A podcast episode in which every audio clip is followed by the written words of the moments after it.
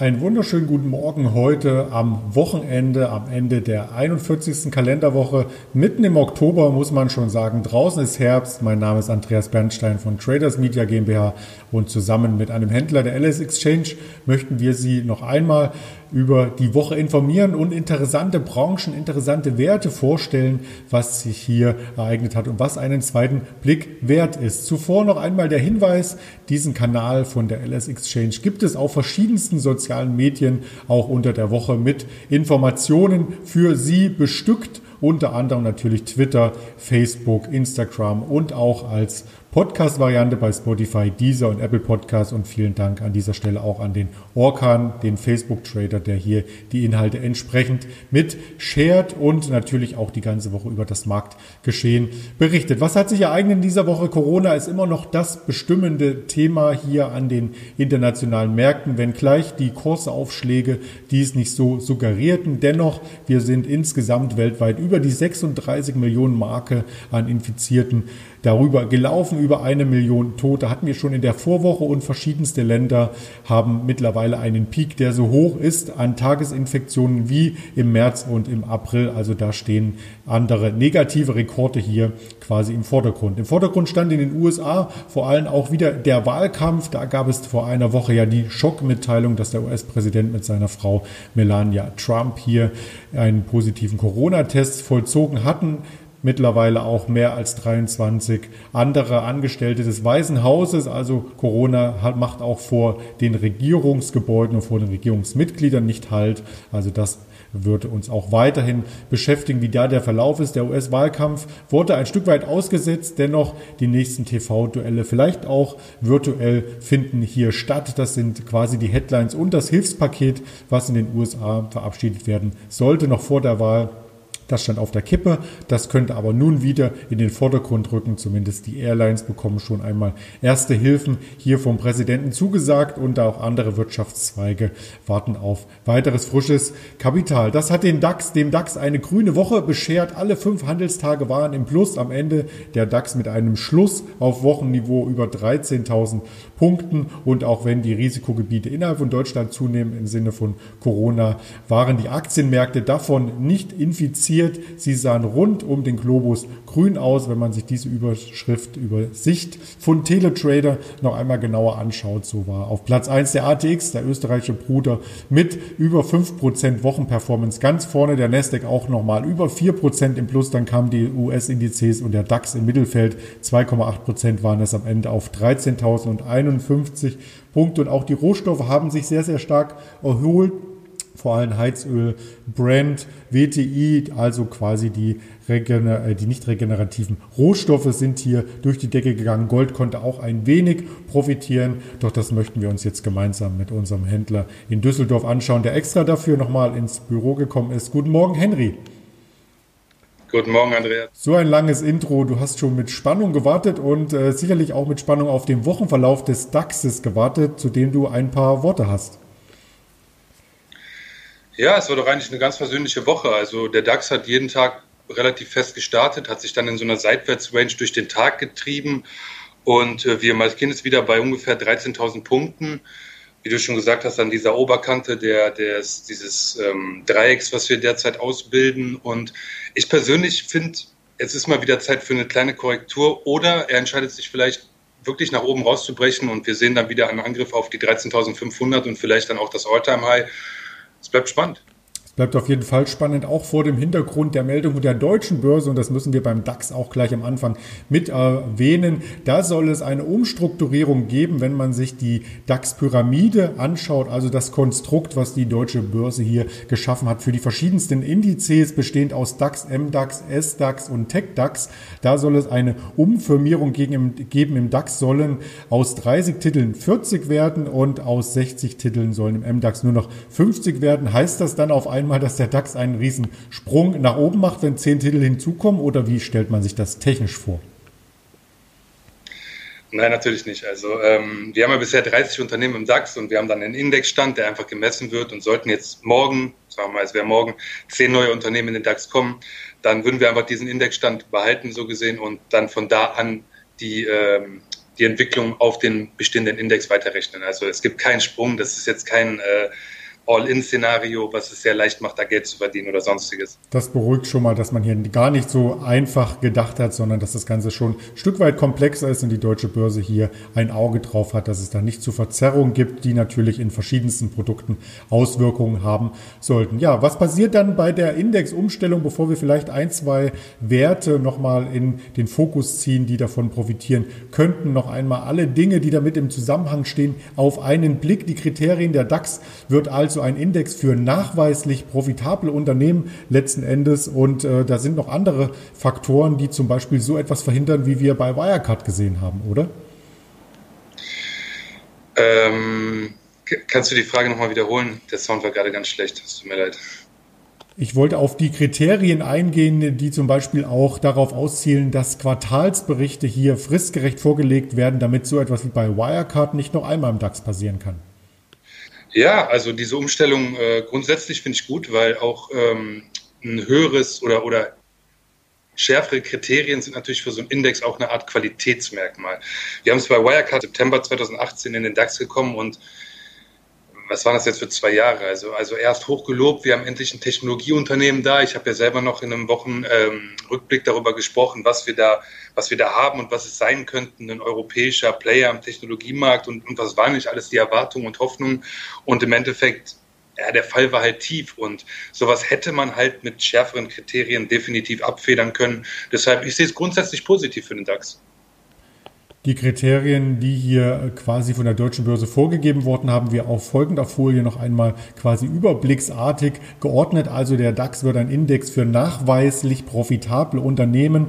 Damit steht natürlich auch der neue DAX-Aufsteiger HelloFresh so ein Stück weit in der Bredouille, denn er muss natürlich seine Profitabilität hier nachweisen und die weiteren Kriterien sind zum Beispiel wie eben im Gespräch auf Wirecard hingelenkt, die fristgerechte Vorlage von Quartalsberichten, aber auch ethische Vorgaben. Also wenn zum Beispiel mehr als 10 Prozent der Umsätze mit kontroversen Waffen, mit Biowaffen und so weiter erzielt werden, dann hat das Unternehmen im DAX letzten Endes hier nichts zu suchen. Der letzte Umbau der DAX-Familie war im September 2018. Da wurde der MDAX erstmal erweitert. Jetzt soll er wieder gekürzt werden. Wie ist denn deine Meinung da insgesamt dazu?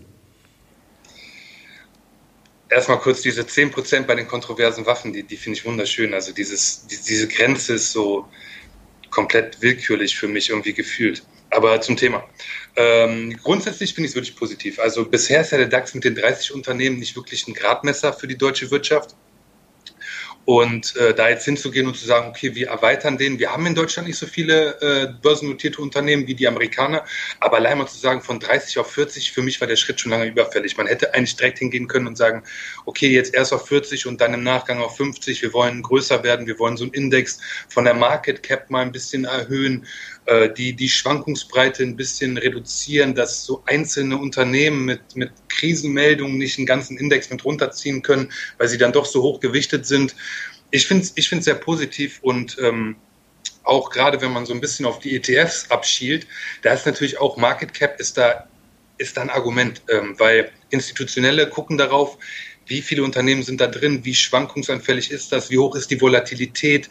Äh, kann ich mich da gut hatchen? Ist das ein Markt, wo ich gut rein oder rauskomme? Das steigt natürlich beim DAX, wenn man den von 30 auf 40 erhöht. Beim MDAX hingegen ist das natürlich das Gegenteil. Also der MDAX, der wäre wirklich in Mitleidenschaft gezogen. Der verliert, glaube ich, die Hälfte der Market Cap dadurch, dass man die größten, also würde man die größten zehn Unternehmen des MDAXes jetzt in den ähm, DAX transportieren, dann würde der MDAX die Hälfte seiner Market Cap verlieren. Da wäre natürlich das Gegenteil der Fall. Der, der, die Liquidität würde äh, abnehmen, die Market Cap würde abnehmen, die Schwankungsbreite würde erhöht werden. Also für das Steckenpferd DAX finde ich es positiv. Für den MDAX, für den SDAX sollte man sich vielleicht eine andere Lösung überlegen, wie die denn aussieht. Brauchen wir jetzt eigentlich nicht diskutieren. Eine Zusammenlegung wäre da vielleicht eine Idee, aber das ist halt noch Zukunftsmusik. Die Zukunftsmusik wird auch anhalten bis zum 23. November. Dann soll es eine Entscheidung der deutschen Börse geben. Und wenn es dann zu einem Umbau der Börsenlandschaft auf der Indice-Basis kommt dann erst frühestens bei der Überprüfung dann im März 2021. Also da ist noch viel ähm, Zeit, viel äh, Möglichkeit hier Einfluss zu nehmen und natürlich auch für die Unternehmen viele Möglichkeiten hier sich als potenzieller Aufsteiger hier quasi einen Namen zu machen. Da gibt es ja unterschiedlichste Kriterien, die erfüllt sein müssen. Das bringt den DAX vielleicht auch eine Art Verjüngungskur, wenn man sich nämlich anschaut, wer hier aufsteigen könnte. Da wäre das der Aromamittelhersteller Symrise, Göttinger Medizinzulieferer Sartorius, äh, Biotechnologieunternehmen Quiagen ist hier im Gespräch und natürlich auch äh, der Online-Modehändler Zalando. Und Zalando hat eine interessante Rallye und eine interessante Meldung diese Woche gebracht. Ähm, wer das die Firmengeschichte noch einmal als Buch nachlesen möchte, da gibt es auch eine interessante Lektüre seit dem Jahr 2013 schon. Heißt übrigens genauso wie der Werbespot, die Werbekampagne damals Schrei vor Glück. Und da können Aktionäre wirklich vor Glück schreien, wenn man sich den Chart anschaut, oder? Ja, ich persönlich bin Fan von Zalando. Also ich finde, ähm, wir haben gleiches Problem wie bei Wirecard. Wir haben einfach so wenig Technologieunternehmen und ähm, Zalando ist jetzt kein hochtechnologisiertes Unternehmen, aber wir haben hier einen Online-Vertrieb, der neben Amazon bestehen kann. Von daher, also chartmäßig sieht das hier top aus. Ich finde äh, die Aufstellung, die Marketingkampagne, die Verjüngungskur, die man sich da regelmäßig gibt, indem man eigentlich jeden Trend, der da aufkommt, definitiv mitgeht oder vielleicht sogar vorangeht, starke Aktie, also mit Recht eine, äh, ein DAX-Kandidat. Äh, die DAX-Fantasie wird jetzt, denke ich mal, noch ein bisschen die Aktie noch weiter beflügeln. Wir hatten da eine Prognoseanhebung die Woche. Ich bin gestimmt.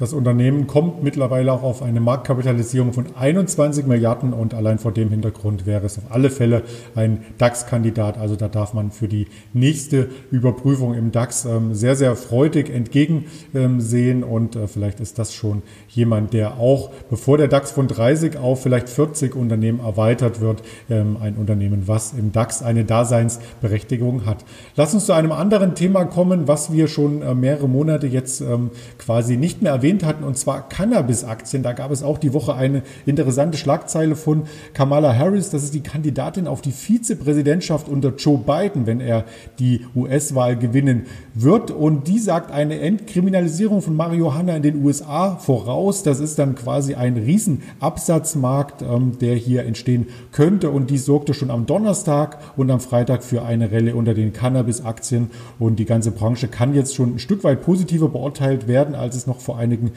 Wochen der Fall war. Ist das schon wieder die Zeit für Cannabis-Investments aus deiner Sicht?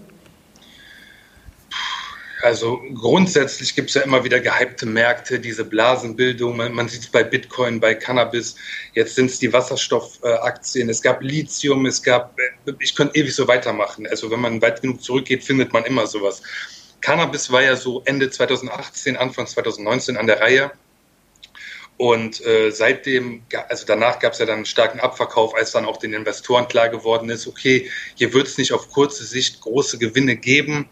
Hier wird erstmal eine harte Phase durchlaufen werden, in der man konsolidiert, in der man sich kannibalisiert, Konkurrenten kauft. Das Unternehmen werden pleite gehen. Der, der ganze Markt war schwierig.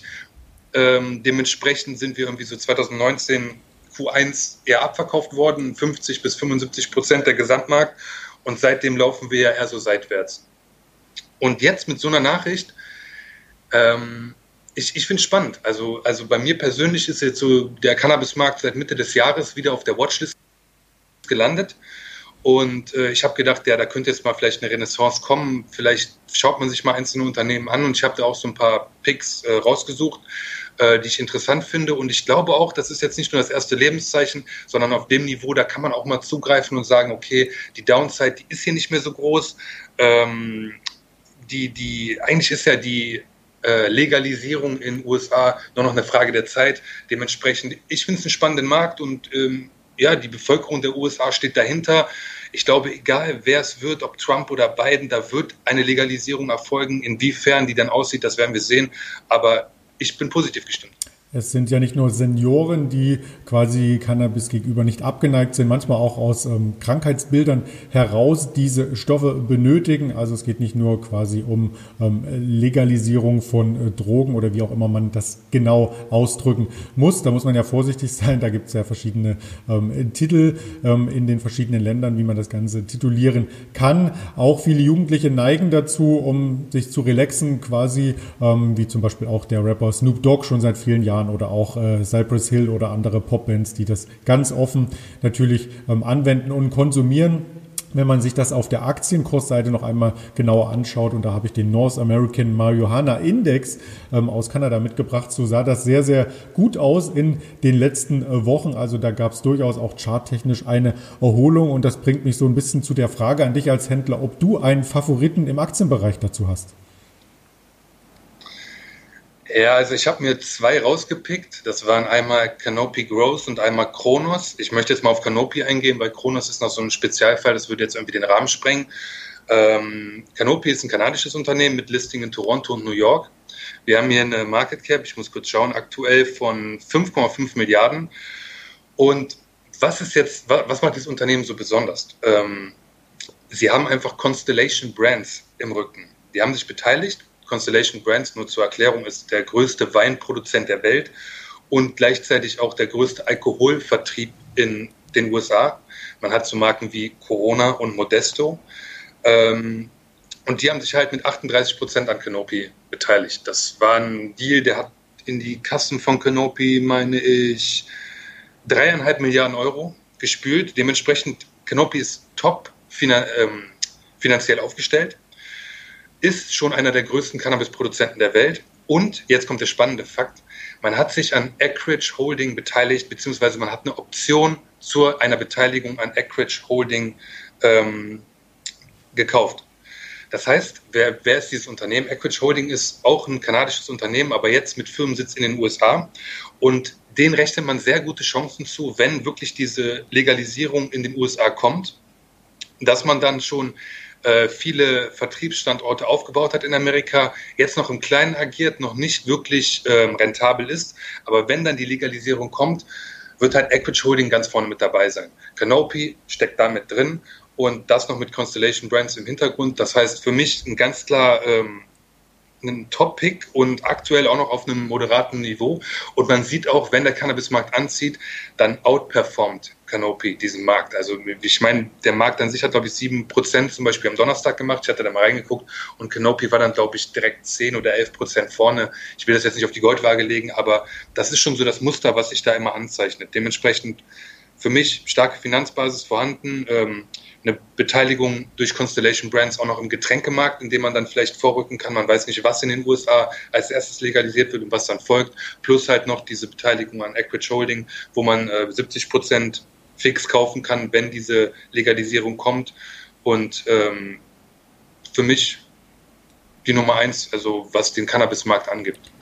Die Aktie an sich hat ja auch ein Doppellisting in Toronto und in New York. In New York ist dreimal so hoher Umsatz. Also das spricht auch dafür, dass ähm, hier die Amerikaner bei solchen Werten ein Auge darauf gerichtet haben und äh, das natürlich im weiteren Verlauf hier auch im Fokus stehen könnte. Du sprachst von Beteiligung und vielleicht auch Übernahmen hier und das bringt mich zum nächsten Stichpunkt, was in dieser Woche sehr, sehr spannend war und das ist der Chipsektor. Da konnten ja mehrere Unternehmen hiervon profitieren. Es gab auch ähm, positive positive Unternehmensmeldung. Es gab Übernahmen schon in der Vorzeit, in der jüngsten Vorzeit von Nvidia zum Beispiel. Und jetzt hat der Chip-Riese AMD hier etwas verkündet. Was war denn da los? Ja, AMD hat verkündet, dass sie für 30 Milliarden, ich weiß nicht, wie man es ausspricht, aber ich glaube, Xilinx übernehmen werden. Xilinx ist auch ein äh, Chiphersteller aus den USA. Und ähm, bisher war AMD ja noch nicht so stark aufgestellt auf, in der Breite, was Chips angeht. Man hat da viel für, für die Heimcomputer und ähnliches gemacht, aber durch Xilinx kauft man sich jetzt halt Know-how und auch ein Standbein im Telekommunikationsmarkt ein, der so das Hauptfeld ist von Xilinx. Ähm, aber da ist auch gerade eine Expansion in den Markt für Chips von äh, Rechenzentren ähm, hat da gerade stattgefunden und dementsprechend ich ich finde das eine, eine, sinnvolle Ergänzung und das ist auch eine klare Kampfansage an Intel, die diesen Markt aktuell da wirklich eigentlich fest im Griff haben. Die beiden Werte schauen wir uns natürlich auch noch einmal im Chartporträt hier an, wie die reagieren. Das ist immer spannend bei Übernahmen, ob nun das Unternehmen ähm, durch Synergieeffekte profitiert, was ein anderes übernimmt, oder ob das Unternehmen, was übernommen wurde, durch einen höheren Aktienkurs vielleicht davon profitiert. Das steht für Anleger hier immer in erster Linie als Fragezeichen im Kopf. Und wenn man sich den AMD-Kurs anschaut, da belastet doch die, diese Meldung eher. Hier ging es am Freitag um knapp 5% nach nach unten, während es bei Xilinx um 12 Prozent nach oben ging, oder? Hm. Das ist extra nochmal deutlich ausgesprochen. Also Xilinx wird es ausgesprochen, gut. Ähm, ja, grundsätzlich ist das ja eigentlich so das Muster. Ne? Ein Unternehmen übernimmt und muss viel Geld zahlen. Man sagt erstmal, okay, diese Übernahme wird belasten. Das ist jetzt in dem Fall AMD. Sprich, äh, der Aktienkurs kommt ein bisschen unter Druck und Xilinx wird halt übernommen. Sprich, wir sehen hier Kursgewinne. Ist ein einfaches Muster. Man muss allerdings sagen, ich glaube, das ist bei AMD wirklich äh, zu kurz gedacht, weil ähm, die Skaleneffekte sind hier vielleicht nicht so groß, aber halt diese Erweiterung in Wachstumsmärkte, in wirklich Boommärkte. Ich meine, dass wir mehr Rechenzentren brauchen. Man denkt immer, dieser Chipmarkt ist schwierig zu verstehen und ah, ich kenne mich nicht mit Chips aus, aber es ist ja einfach. Äh, ein Rechenzentrum brauchen wir für alles. Jegliche Form von Kommunikation, die übers Internet abgewickelt wird, läuft halt über diese Rechenzentren. Die sind jetzt nicht immer nur von Amazon oder, oder äh, sonstigem aufgestellt. ist eigentlich egal von wem. Alle brauchen diese Shop, äh, Chips. Und äh, AMD kriegt dann Fuß rein, hat das finanzielle, äh, die finanzielle Basis, kann das aufpumpen, so gesehen, kann das schneller expandieren. Langfristig grundsätzlich positiv, kurzfristig ganz klar ein bisschen Druck auf AMD, weil man muss sich da refinanzieren und ähnliches. Und ja, da ist halt ein bisschen Ungewissheit drin. Das ist natürlich nicht nur in den Rechenzentren so, dass hier Chips gebraucht und benötigt werden, sondern auch bei der Übertragung der vielen Daten. Und da denke ich an das 5G-Netz, was hier letzten Endes aufgebaut wird. Und da ist der Xilinx hier auch einer derjenigen, der davon profitieren könnte. Also insgesamt wohl eine runde Nummer. Ähm, da sind wir uns einig. Und die nächste Frage vielleicht noch an dich nachgereicht. Es gibt ja einen großen Chiphersteller, der auch im DAX notiert, die Infineon. Ist das jetzt ein potenzieller Übernahmekandidat? Ich, es ist immer schwer mit der Pistole auf der Brust, aber ich sage nein. Infineon hat ja selber gerade erst, ähm, wen haben sie übernommen? Einen Augenblick, Cypress übernommen. Und ähm, was die Bilanz angeht, das belastet halt noch. Also Infineon hat, glaube ich, eine Market Cap von 30 Milliarden.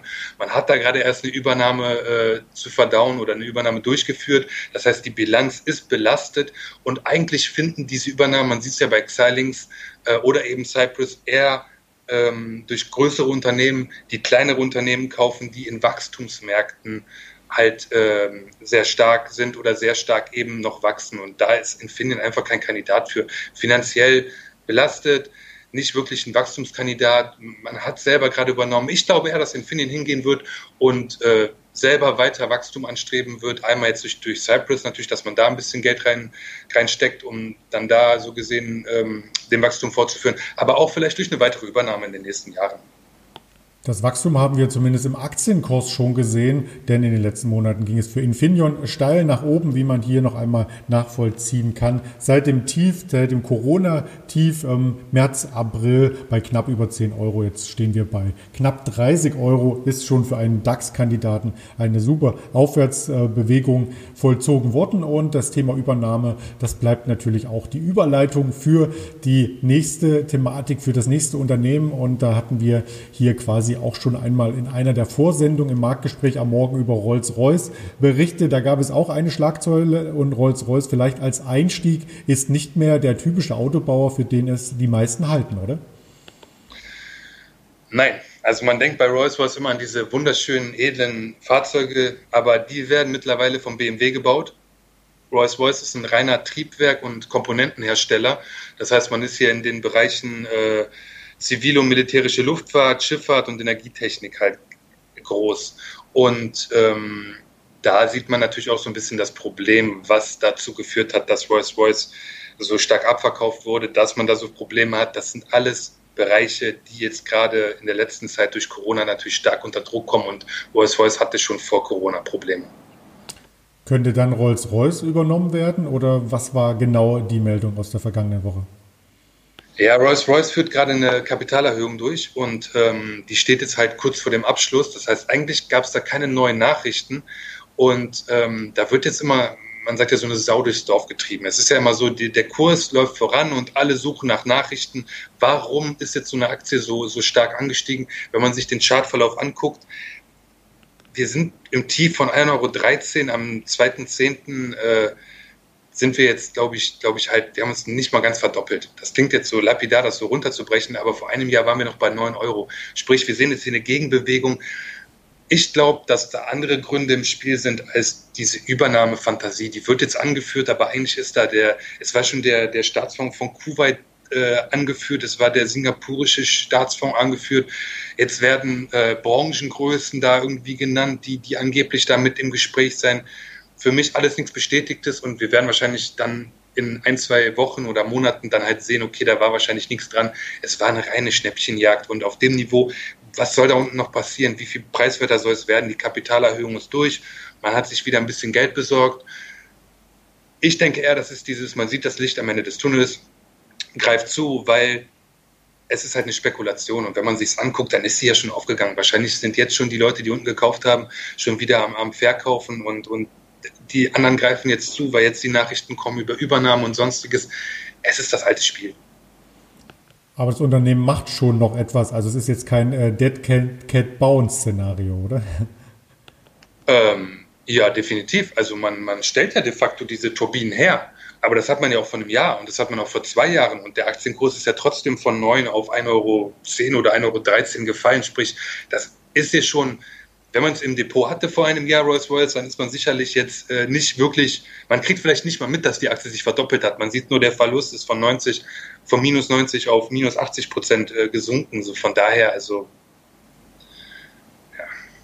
also ein interessanter Wert, den man sich aber dennoch hier auf die Watchlist legen könnte. Und äh, wir haben die Hintergrundinfos hier natürlich nochmal für Sie aufbereitet. Ähm, das bringt uns quasi den Bogen äh, zum Ende spannend wieder zum DAX. Äh, da habe ich noch einmal eine Übersicht quasi ausgegraben, wie sich der DAX in den letzten Monaten entwickelt hat. Zu sehen auf Wall Street Online die Performance im laufenden Jahr minus zwei Prozent, aber der Verlust aus dem September wurde jetzt quasi in den ersten Oktober-Tagen schon wieder ausgebügelt insgesamt sieht es dann quasi ab dem April ähm, durchaus positiv aus und wir könnten, wenn man sich so eine Statistik anschaut und die letzten Jahre zugrunde legt, dann direkt in die Jahresendrallye durchstarten. Oder wie ist dein Szenario für den weiteren Jahresverlauf?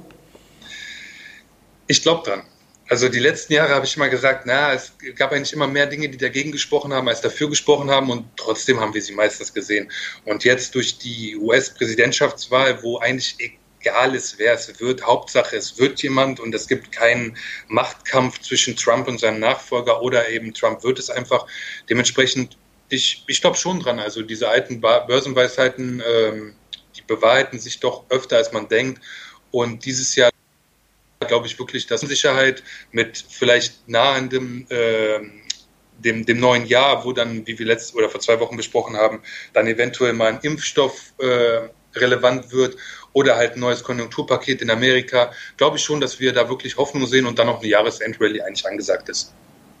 Das haben auch viele Analysten äh, quasi prognostiziert, dass es gar nicht mal so wichtig ist, wer die US-Wahl gewinnt, sondern für die Wirtschaft eher die Hilfen im Vordergrund stehen, also die Liquidität, die der Wirtschaft zugeführt wird und die über kurz oder lang natürlich die Wirtschaft auch unterstützen, ankurbeln und dann am Ende auch zu den Effekten führen, ähm, dass es hier Gewinne bei den Unternehmen gibt. Wir möchten es uns wünschen und wir schauen auch positiv in die Zukunft. Selbstverständlich erst einmal ganz lieben Dank an dich, Henry, für deine Expertise und ein schönes Wochenende nach nach Düsseldorf. Gerne, das wünsche ich dir auch. Ja, das werden wir auch alle haben, bevor wir uns Montag früh zum Marktgespräch hier wiederhören mit der Alice Exchange. Wenn Sie das Video hier auf äh, YouTube anschauen, dann können Sie gerne nochmal zurückspulen, die einzelnen Folien sich anschauen oder natürlich auch die Tonspur genießen, wenn Sie ein Fan von Podcasts sind. Und daher noch einmal der Hinweis hier zum Ende dieser Sendung auf Spotify, Deezer und Apple Podcasts, dass man dieses Format hier auch in täglicher Art und Weise auf der Tonspur hören kann. In diesem Sinne bleiben Sie gesund ähm, kommen Sie gut durch die volatilen Aktienmärkte und wir sehen uns gerne wieder ab Montagmorgen. Ihr Andreas Bernstein von Traders Media GmbH zusammen mit der Alice Exchange.